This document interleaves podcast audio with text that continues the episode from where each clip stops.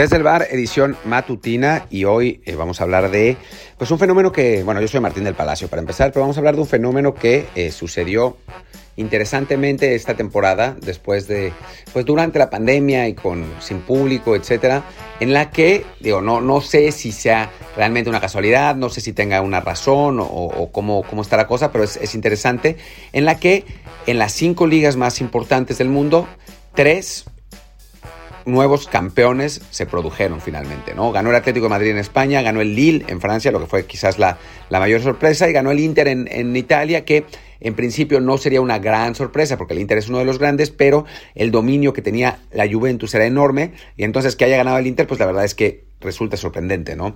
Eh, no, como, como digo, no, no sé si es... Eh, si es fenómeno, si es la pandemia, sabemos que pues los equipos más grandes tienen estadios más grandes y tienen públicos que pues suelen llenar esos estadios y también, eh, bueno, esos públicos hay estudios y se sabe que influyen en el arbitraje y en consecuencia en los resultados y se ha visto durante, durante esta pandemia, em, pero también puede ser por las porque pues la, que el dinero que dejaron de ganar esos clubes grandes y que dejaron de invertir esos clubes grandes, no en el caso del Paris Saint por supuesto, pero de los otros dos, eh, puede que haya igualado un poco las, las, cosas ¿no? En, los distintos, en los distintos países. En el caso del Real Madrid y el Barcelona, pues sí, está claro, no, no pudieron hacer el gasto que normalmente hacen, no solamente por la pandemia, sino por distintas situaciones. En el Barcelona, por una pésima administración económica, claramente. Y en el caso del Real Madrid, porque pues Hace tiempo que no, que no hacen gastos, están renovando el estadio,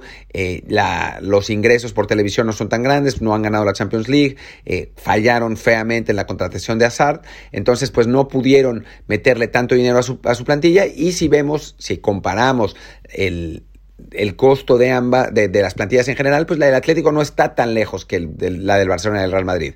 Y sumándole la diferencia en público, o sea que el, el Camp Nou estuvo vacío y el Real Madrid ni siquiera jugó en el Bernabéu, entonces pues se puede explicar eh, medianamente. ¿no? En el caso de, de, Italia, pues la Juve con un nuevo técnico, eh, sin experiencia, con una plantilla no muy renovada, envejecida, con apuestas como Arthur que no salieron, eh, pues a final de cuentas prácticamente estuvo a punto de quedarse sin Champions, si no fuera porque el Napoli la pechó al final, porque hay que decirlo así, se hubieran quedado sin, sin Champions, la Juve. Entonces em, entonces, pues sí, el Inter aprovechó y, ganó el, título, jugando muy bien, además haciendo muchos puntos. No, no, no es que nadie le haya regalado nada, eh, con, una, con una buena plantilla para estándares de la, de la liga italiana y, y ahí merecido, ¿no? Sí creo que la pandemia afecta un poco en cuanto a lo que pasó con la Juve en general, pero también malas decisiones. Y en el caso del Paris Saint Germain, pues esa es la, gran sorpresa, la gran, gran sorpresa la del Lille. El Lille es un proyecto muy interesante, con muy buen escauteo, con, de, jugadores jóvenes, eh, con eh, muy, muy buen trabajo de formación. Y eh, pues ahí se, se produjo esta enorme sorpresa en la que derrotaron un Paris Saint Germain que, en mi opinión, se decidió enfocar más a la Champions y le falló la estrategia. Más allá de que a final de cuentas eh, también no, no, no andaban bien con Tuchel, cambiaron a Pochettino. No es algo normal en el, en el equipo francés que cambien a, media temporada, pasó esta vez y, con no muy buenos resultados. Entonces, eh, creo que fue una temporada atípica, ¿no? ¿no? No es normal que, dada la ventaja económica y en cuanto a plantilla que tiene el Paris Saint Germain, vaya a perder muchas ligas. Esta vez lo hizo con el Lille y da gusto porque es un, es un proyecto, eso, basado en, en la juventud. Obviamente ha gastado el Lille también, pero ha ganado mucho, ¿no? Ha recuperado mucho más de lo que, de lo que ha gastado con su estrategia de formación y, bueno, pues da gusto que eso se refleje a final de cuentas en, campeonatos. No, no creo que, vaya a ser una constante, eh, como quizás sí lo pueda hacer más en España, ¿no? Porque las dificultades económicas del Real Madrid y del Barcelona no se van a ir. Tienen que hacer una renovación de plantilla los dos y no tienen muchísimo dinero para hacerlo. Entonces, pues va a ser, va a ser interesante pensar qué va a ser, qué van a hacer, ¿no? El Barcelona ha apostado a jugadores gratuitos a Kun Agüero, a Memphis Depay, eh, quizá a Georgino Wijnaldum, a Eric García, mientras que el Real Madrid también por el momento con Álava, pero vamos a ver a quién más se lleva, ¿no? Porque también necesitan bastantes refuerzos, sobre todo en, media, en medio campo y en, eh, en los extremos, ¿no? Que pues, Vinicius no ha sido el jugador que que se esperaba. Del otro lado ha habido un carrusel de, futbolistas que no han terminado de cuajar, mientras que en medio campo, pues sí, el medio campo del Real Madrid siempre ha sido muy muy bueno, pero Modric y Kroos pues ya no son lo que eran, ¿no? Y Casemiro sí, pero, pero bueno, pues no es, no es un futbolista que te pueda crear finalmente, ¿no? Entonces necesitan esa renovación, en el Barça también, y el Atlético parece tener una plantilla suficiente para pelear igual el próximo año sin tener que hacer demasiados eh, cambios, ¿no? Entonces sí puede ser que el Atlético se mantenga como, como favorito.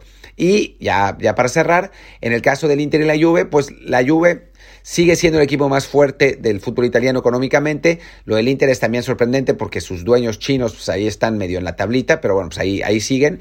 Y en el caso de, de, la Juve, pues seguramente tratarán de volver por sus fueros con un nuevo entrenador, con nuevos refuerzos y sí podría ser que estén eh, peleando en punta, ¿no? Los dos eh, campeonatos que no en los que no sucedió eso fue en Manchester City, que en la Premier, que regresó después de una temporada mala pasada para sus estándares y absolutamente arrolló la Premier. Ahí es distinto porque es verdad que no hubo público, pero su contrato de televisión es tan grande, y bueno, en el caso del Manchester City, los jeques, que los equipos más, más o menos pudieron seguir compitiendo al mismo nivel, aunque hubo, hubo algunos con grandes pérdidas, ¿no? Como el Tottenham.